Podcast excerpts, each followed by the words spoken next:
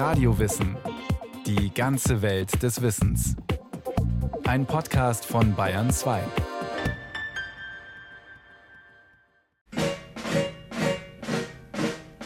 Ihr Hauptleut lasst die Trommel ruhen und lasst euer Fußvolk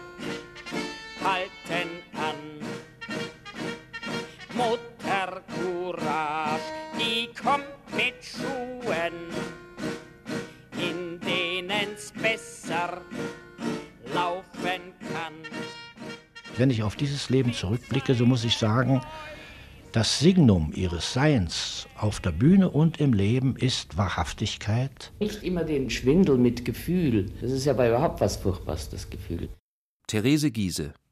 Sentimentalität war ihr zuwider. Sie hasste die falschen Tränen auf der Bühne. Nur der wahrhaftigste Mensch hat Eignung zum großen Schauspieler, schreibt sie selbst in ihren Tagebüchern. Unzählige Rollen hat sie gespielt. Eine schien maßgeschneidert, ihre Lieblingsrolle, Mutter Courage von Brecht. Bert Brecht und Therese Giese arbeiten oft zusammen, sind eng befreundet, verbunden in ihrer politischen Einstellung und bayerischen Herkunft. In den letzten Jahren ihres Schaffens erinnert die Giese mit legendären Brecht-Lesungen an den Freund und Dichter. Brecht ist ein Schöpfer gewesen, großartig. Der hat es auch so richtig schön rausgearbeitet, alles Tragische, auch ins Komische gezogen dass der Mensch komisch ist eigentlich in der Tragödie. Ja, er hat das, der hat wirklich das Leben inszeniert. Wunderbar.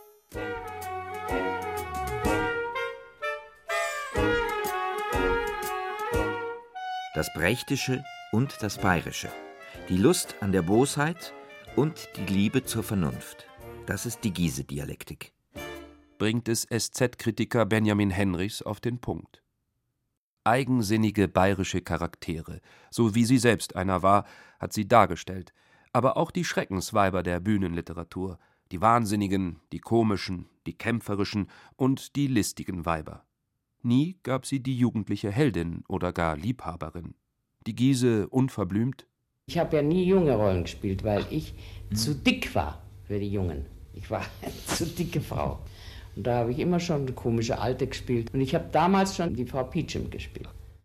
Sie sei nicht schön, zu dick. Was sie denn beim Theater wolle, das bekommt die junge Therese schon von ihrer Familie zu hören. Sie ist das jüngste von fünf Kindern, geboren an einem Sonntag am 6. März 1898 in der Herzog-Rudolf-Straße, gleich ums Eck von den Münchner Kammerspielen, an denen sie später das Publikum begeistern wird. Therese ist die Tochter jüdischer Eltern. Antisemitismus ist in München schon weit verbreitet, und so ist der Schulweg in die Volksschule am St. Anna-Platz für das Mädchen oft ein Spießrutenlauf. Juden, Juden, Juden, brüllt man ihr nach. Der Religionslehrer piesackt sie. Ich war dick und rothaarig und hat den Herrn Jesus umgebracht. Mit 16 tritt sie aus der Glaubensgemeinschaft aus, aber nur weil sie kein gläubiger Mensch sei, wie sie ihrer Biografin Monika Sperr erklärt. Nach Hitler habe sie sich überlegt, aus Solidarität wieder einzutreten, es aber dann gelassen, weil alle Religionen so unwahr seien. Ich glaube nicht, dass ich in einer anderen Zeit lieber gelebt hätte. Man lebt in jeder Zeit wahrscheinlich als denkender Mensch zum großen Teil ungern. Man bekommt sehr zornige, bittere Aufschlüsse und es ist nicht sehr schön im Grunde genommen, aber hochinteressant. Auf das Analytische, auf das genaue Denken legt die Giese viel Wert, im Privaten und auf der Bühne. Sie liest viel, und das bringt sie zur Schauspielerei, erzählt sie 1979 in einem BR-Interview. Ja, habe viel dramatische Literatur gelesen, beispielsweise Ibsen, Björnsen, Grillparzer, Strindberg natürlich. Dadurch kam ich dazu nicht. An sich wollte ich Ärztin werden und äh, das scheiterte wohl zum großen Teil an meiner Faulheit. Ich bin ein sehr fauler Mensch. Habe in meinem Leben irrsinnig viel gearbeitet gegen meine Veranlagung. Therese Giese ist 20, eine pausbäckige junge Frau, als sie Albert Steinrück vorspricht. Der große Schauspieler erkennt ihr Talent sofort und vermittelt ihr Unterricht. Es folgen Engagements in der Provinz. Paul Barney holt sie nach Breslau. Der Theatermann ist berühmt als Entdecker junger Talente, die er dann an große Bühnen weitervermittelt. Auch die Giese. 1926 ist sie wieder in München, an den Kammerspielen, wo gerade die große Ära von Otto Falkenberg beginnt, den sie außerordentlich schätzt. Falkenberg war für mich ein ganz großes Erlebnis. Das war ein ganz, ganz großer Mann. Ein wunderbarer Regisseur. Sie spielt bald die großen Frauenrollen. In den Ratten, dem Biberpelz oder im zerbrochenen Krug. Sie spielt alles. Dramen, kämpferische Stücke, Possen. All ihren Figuren gibt sie ein eigenes, unverwechselbares Gesicht. Was macht die Giese so unverwechselbar? Ruth Drechsel erzählt, dass sie als junges Mädchen die Schauspielerei aufgeben wollte, aber dann habe ich in einer Probe gesehen, wie die Giese aus einem leeren Teller ihr Gulasch gegessen hat und bekam neue Lust, die Schauspielerei zu erlernen. Warum? Ich wusste, dass auf dem leeren Teller Gulasch mit Kartoffeln sein sollte. Es war zu sehen. Ich wusste, wie gern die Figur gegessen hat und was Essen für sie bedeutete. Ihr Können begeisterte in den 20er und 30er Jahren auch Thornton Wilder, Thomas Mann und Karl Kraus. Die Münchner bejubeln sie, etwa als streitbare Hundebesitzerin Frau Vogel in Bruno Franks Sturm im Wasserglas, hier mit Michel Lang als Partner. Ja, naja, Sie haben ja jetzt, hat man gehört, nicht? 20.000 Mark soll es ja geben haben bei der Sammlung. 20.000 Mark? Warum sagen Sie nicht gleich eine Million? naja, aber ein schönes Stück Geld hat es doch gegeben, oder nicht? Ja, was heißt das, ein schönes Stück Geld? Brauchen kann man schon, nicht? Mhm. Was tun Sie noch mit dem Geld, hm? Sie werden doch nicht alles für Ihre Toiletten ausgeben. Oh, ich, mein Alter. Gehen wir ein Alter, Frau Vogel. da wäre noch mancher froh. Mach es Witz. Da mache ich gar keine Witz nicht.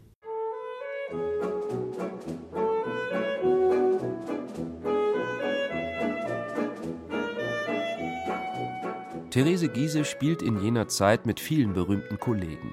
Hans Albers, Heinz Rühmann, Weißviertel, Liesel Karlstadt, Karl Valentin, Bertha Drews, Käthe Gold oder Marianne Hoppe, mit der sie sich eng befreundet. 1927 tritt Thomas Manns Tochter Erika in ihr Leben. Mit Erika Mann wird sie ein Kabarett gründen und eine Liebesbeziehung eingehen. Die bisexuelle Erika ist noch mit Gustav Gründgens verheiratet. Später wird die Ehe geschieden. 1968 hält Erika Mann die Geburtstagsrede zum 70. Geburtstag von Therese Giese und erinnert sich: Weißt du noch, Therese, wie schnell wir uns zusammenrauften und fürs Leben befreundeten? Als Schauspielerin natürlich kannte und bewunderte ich dich schon. Wer in München tat das nicht? Eins weiß ich genau: wie viel wir gelacht und gedalbert haben. Aus einem Nichts, einer Situation, wie jeder Tag sie bringt, machst du ein Ding von unwiderstehlicher Komik. Nur eins bringst du im Leben nicht hin. Bösartig kannst du nicht sein. Zornig, ja. Wütend, angeekelt und äußerst trotzig. Bösartig nie. Erika und Klaus Mann, der Musiker Magnus Henning und Therese Giese eröffnen am 1. Januar 1933 das politische Kabarett Die Pfeffermühle. Groteske Erinnerung, schreibt die Giese später, ein gewisser Herr Hitler wettert im Hofbrauhaus, ein paar Häuser weiter machen wir uns lustig über ihn. Doch, ich habe es immer gesehen, wer ja. der Herr Hitler ist. Ich habe es immer gesehen. Die Nazis und Hitler haben nicht gesehen, wer die Giese ist. Oft saßen sie im Publikum der Kammerspiele und waren begeistert. Sie schätzten die Schauspielerin überaus und verkannten sie völlig. Endlich ein deutsches Weib in diesem verjudeten Haus schreibt der völkische Beobachter. Als bekannt wird, dass sie jüdisch ist, will man sie sogar weiter als reinrassige Deutsche gelten lassen, bietet ihr einen Sonderstatus an. Die Giese verzichtet. Sie will Hitler bekämpfen, nicht unterhalten. Am 13. März 1933 flieht sie vor einer Verhaftung durch die Nazis in die Schweiz. Eines Morgens früh um neun fuhr sie durch die Stadt im Hemd um den Hals ein Schild, das Haar geschoren. Die Gasse johlte, sie blickte kalt. Das Fleisch schlägt auf in den Vorstädten, der Streicher redet. Heut Nacht Großer Gott, wenn Sie ein Ohr hätten, wüssten Sie, was man mit ihnen macht. Zürich wird das neue Zuhause der Giese. Hier spielt sie mit der Pfeffermühle gegen den faschistischen Terror an. Die Pfeffermühle ist erfolgreich, tourt durch Europa. 1034 Vorstellungen in acht Ländern. Die Giese ist das Zugpferd. Erika Mann schreibt die meisten Texte und macht die Confranciere. Die war Conférencière, war ein ganz besonders guter Conférencier. Besonders gut. Weil die eben auch ein Denkerbad hat, nicht nur Charme von sich gegeben. 1935 kriselt es zwischen den beiden. Erika Mann schimpft die Giese eine scheußliche Zwergin. Die ist eifersüchtig, gefühlsmäßig engagierter als die Mann, die ihre Freiheit braucht, keine allzu enge Bindung will. Aus Liebe wird eine lebenslange Freundschaft. Keine der beiden hat sich jemals öffentlich geoutet. Die Giese ist äußerst verschwiegen, wenn es um private Dinge geht, um Gefühle. Günther Maria Halmer, der Charlie in den Münchner Geschichten, in denen sie die Oma Häusler spielte, erinnert sich an die große Schweigerin. Die Therese Giese war eine Frau, die fast nicht gesprochen hat, die sehr genau mit ihren großen Augen zugehört hat. Und sie war eine große, schweigsame Frau, die aber das Klima verändert hat, wenn sie einen Raum betrat. Ja? Anfang 1937 ist die Zeit der Pfeffermühle vorbei. Ein Jahr zuvor hatte Therese Giese den homosexuellen englischen Schriftsteller John Frederick Norman Hampson Simpson geheiratet, um an einen englischen Pass zu kommen, da die Emigranten von Hitler ausgebürgert worden waren. Bis Kriegsende ist Therese Giese überwiegend am Züricher Schauspielhaus engagiert. Die Gagen sind miserabel, die Schauspieler arbeiten bis zur Erschöpfung. 1938 stemmt sie 25 Premieren. Trotzdem ist es eine gute Zeit für die Giese. Uns sind ja durch das, dass Deutschland verdooft ist, die großartigen Sachen ins Theater reingefallen. Wir haben sämtliche Uraufführungen gehabt. Wir haben ein Repertoire gehabt, was es überhaupt gar nicht mehr gibt.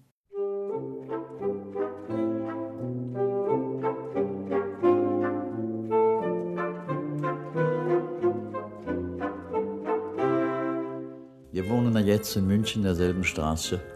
Und oft sehe ich dich auf der Straße gehen und eher den Menschen ausweichen. Und wenn Carlotta und ich mit dir stehen, dann sind wir immer sehr stolz, wenn wir dich zum Lächeln oder Lachen gebracht haben. Der Regisseur Hans Schweikart, der die Giese nach dem Krieg zurückholte an die Münchner Kammerspiele, wo sie von 1949 bis 1973 wirkte. Leicht ist ihr die Rückkehr nach Deutschland nicht gefallen. Man hat aus dem Krieg eigentlich verdammt wenig gelernt. Wenigstens die ältere Generation, nicht wahr? Die wollten nur wieder ihren alten Spinathafen haben und ihre alten Möbel. Aber sie haben nicht viel aus dem Krieg gelernt. Sie sind böswillig. Ich finde diese Mittelgeneration sehr, sehr schlecht. Gerade meine Generation. 1948 arbeiten Brecht und Giese das erste Mal zusammen. Brecht inszeniert am Züricher Schauspielhaus sein Stück Herr Puntila und sein Knecht Matti. Die Giese gibt die Schmuggler-Emma. Der Dichter ist begeistert und schreibt für sie noch während der Proben das Pflaumenlied. Als die Pflaumen reif geworden, zeigt im Dorf sich ein Gespann. Früh am Tage aus dem Norden kam ein schöner junger Mann. Am 8. Oktober 1950 schreiben die Münchner Kammerspiele Theatergeschichte. Unter der Regie von Bert Brecht wird die Mutter Courage aufgeführt, in der Titelrolle die Giese. Im Vorfeld hatte es Proteste gegen Brecht, den DDR-Sozialisten auf westdeutschem Boden gegeben. Sogar ein Verbot der Aufführung wurde gefordert. Zur Premiere kam dann Publikum aus aller Welt nach München. Es wurde eine Sternstunde des Theaters. Stehende Ovationen, minutenlanger Applaus und die ansonsten so nüchterne Giese schwärmte. Und dann kam eben diese Aufführung, die herrlich war, mit Brecht. Und das war also erstens von Brecht aus himmlisch. Die Schauspieler, die Besetzung war wunderbar, nicht? Es war also eine runde, großartige Aufführung. Und ich glaube, es war überhaupt das Schönste, was man sich vorstellt. Und deshalb, im Grunde genommen, hätte ich nur diese Vorstellung spielen müssen, dann wäre ich schon zufrieden, nicht? Bertolt Brecht drückt seine Hochachtung für seine Hauptdarstellerin gegenüber der Presse so aus. Es wäre mir daran gelegen, wenn Sie zum Ausdruck brächten, dass ich Therese Giese für die größte europäische Schauspielerin halte. Man muss wissen, was man, man soll nicht identifizieren, man soll nicht träumen in den Rollen, man soll nicht schwärmen in einer Gestalt und sie sein wollen, sondern man muss sie zerlegen, man muss sie bringen, man muss sie den Menschen klar deuten. Dann kommt sie schon, die Gestalt. Ich meine, dann ist sie schon da. Das Rollenverständnis der Giese passt zum dialektischen Theater von Bert Brecht. Ein Theater, das große gesellschaftliche Konflikte wie Krieg, Unterdrückung, Armut auf die Bühne bringt und sie für den Zuschauer durchschaubar macht. Die Erkenntnis soll beim Publikum dazu führen, sich für eine bessere Gesellschaft einzusetzen. Lob der Dialektik. An wem liegt es, wenn die Unterdrückung bleibt? An uns. An wem liegt es, wenn sie zerbrochen wird? Ebenfalls an uns. Wer niedergeschlagen wird, der erhebe sich. Wer verloren ist, kämpfe. Wer seine Lage erkannt hat, wie soll der aufzuhalten sein? Die Giese als Pelagea Vlasova, die zur Revolutionärin wird, aus dem Stück Die Mutter, das Brecht nach einer Vorlage von Maxim Gorki schrieb. Die Giese ist Sozialistin, wollte aber niemals in eine Partei eintreten und auch nicht unter irgendeiner politischen Flagge arbeiten. Von 1949 bis 1952 arbeitet die Schauspielerin auch an Brechts Ensemble in Berlin, ist Brecht in München, dann gehen die beiden gerne aufs Oktoberfest, und die Giese freut sich auf die Wiesenmaß, die Brathändel und die Schweinswürst. Denn sie ist auch ein Genussmensch, raucht gerne dicke, bauchgegürtete Zigarren und liebt gutes Essen. Der junge bayerische Dramatiker Martin Sperr hat das wunderbar beschrieben. Die Giese hat einen absoluten Qualitätsanspruch, nicht nur für ihre Arbeit, auch privat. Sie will immer nur das Beste, zum Beispiel beim Essen. Allein über ihr Verhältnis zu den Wirten könnte man Bücher schreiben. Da wird nämlich nicht einfach ein Schnitzel bestellt, da wird ein Schnitzel für Frau Giese bestellt. Wenn das Essen nicht gut ist, dann geht sie nicht mehr hin. Außer die Leute sind so freundlich, dass sie sie nicht verletzen will.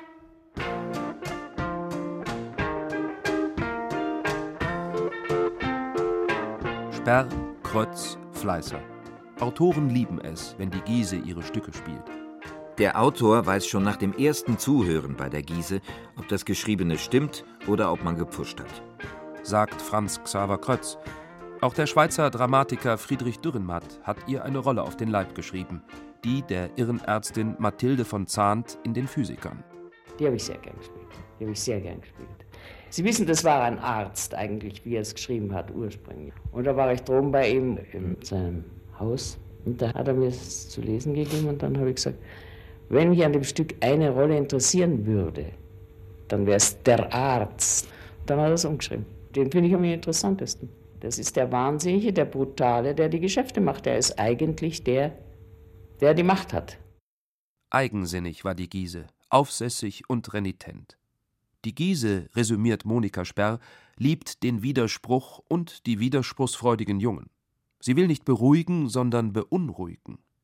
Sie spielt die Stücke der begabten Rebellen Martin Sperr, Franz Xaver Krötz oder Marie-Louise Fleißer, die junge Autorin aus Ingolstadt, die ihr Brecht 1950 vorgestellt hat. Ich rechne es der Giese hoch an, dass in meinem Volksstück Der starke Stamm die Balbina die weibliche Hauptrolle spielte. Die Giese ist eine ganz besondere Frau im deutschen Theater. Sie ist eine Persönlichkeit, sie hat einen starken Charakter. Auch in Passagen, wo sie stumm sein muss, geht was von ihr weg, so dass sie das, was hinter der Situation versteckt ist, plötzlich ganz deutlich, ganz eindringlich macht. Therese Giese hat Falkenberg, Schweikart und natürlich Brecht außerordentlich geschätzt, weil sie die Schauspieler geliebt und ihnen nichts aufgepresst haben. Die Giese will vom Regisseur nicht gesagt bekommen, wie sie zu spielen hat. Sie will selbst Angebote machen. Viele große Regisseure hielt sie für Schauspielerfeinde. Wissen Sie, ich hasse fast alle Regisseure. Sie sind der Trotteln, die da etwas von sich geben wollen, die nichts von der Schauspielerei verstehen, die nichts von den Stücken verstehen und so weiter. Es gibt schon Regietheater, wo das Angebot mitläuft, nicht wahr? Also wir haben jetzt einen ganz jungen, dem ich manchmal zuschaue, wie er jetzt arbeitet, das ist der Peter Stein. Meiner Ansicht nach, wenn er so weitermacht, wird er einer der Großen sein. Peter Stein wurde einer der ganz Großen, aber nicht bei den Kammerspielen, die er aus Protest verließ, weil sie politische Aktionen auf der Bühne nicht zuließen. Stein wurde einer der Gründer des Schaubühnenkollektivs in Berlin. Bei der Eröffnung spielte Giese die Mutter und trug mit zum Erfolg des linken Theaters bei. Stein hat ihr das nie vergessen. Es ist so, dass die Therese in sämtlicher Beziehung ein Vorbild darstellt für uns sowohl was analytische Betrachtungsweise der Vorgänge und der Zusammenhänge auf einer Bühne betrifft, als auch was die Möglichkeit, zum Beispiel volkstümlich zu wirken und volkstümlich zu sein.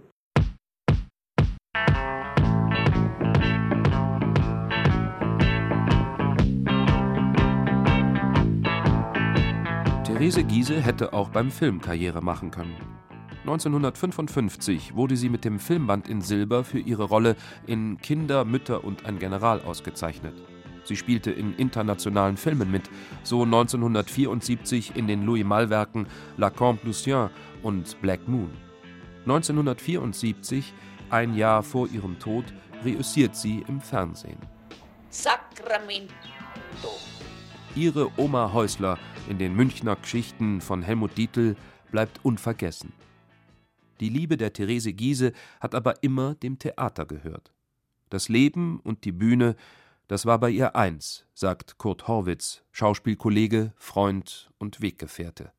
Wenn ich auf dieses Leben zurückblicke, so muss ich sagen, das Signum ihres Seins auf der Bühne und im Leben ist Wahrhaftigkeit, eine besondere Art, mit dem Herzen zu denken. Sie ist so wahr, wie sie im Leben ist. Sie kann nur wirklich nicht lügen. Und wenn sie zornig ist, ist sie zornig. Wenn sie liebt, dann liebt sie. Und wenn sie hasst, dann hasst sie.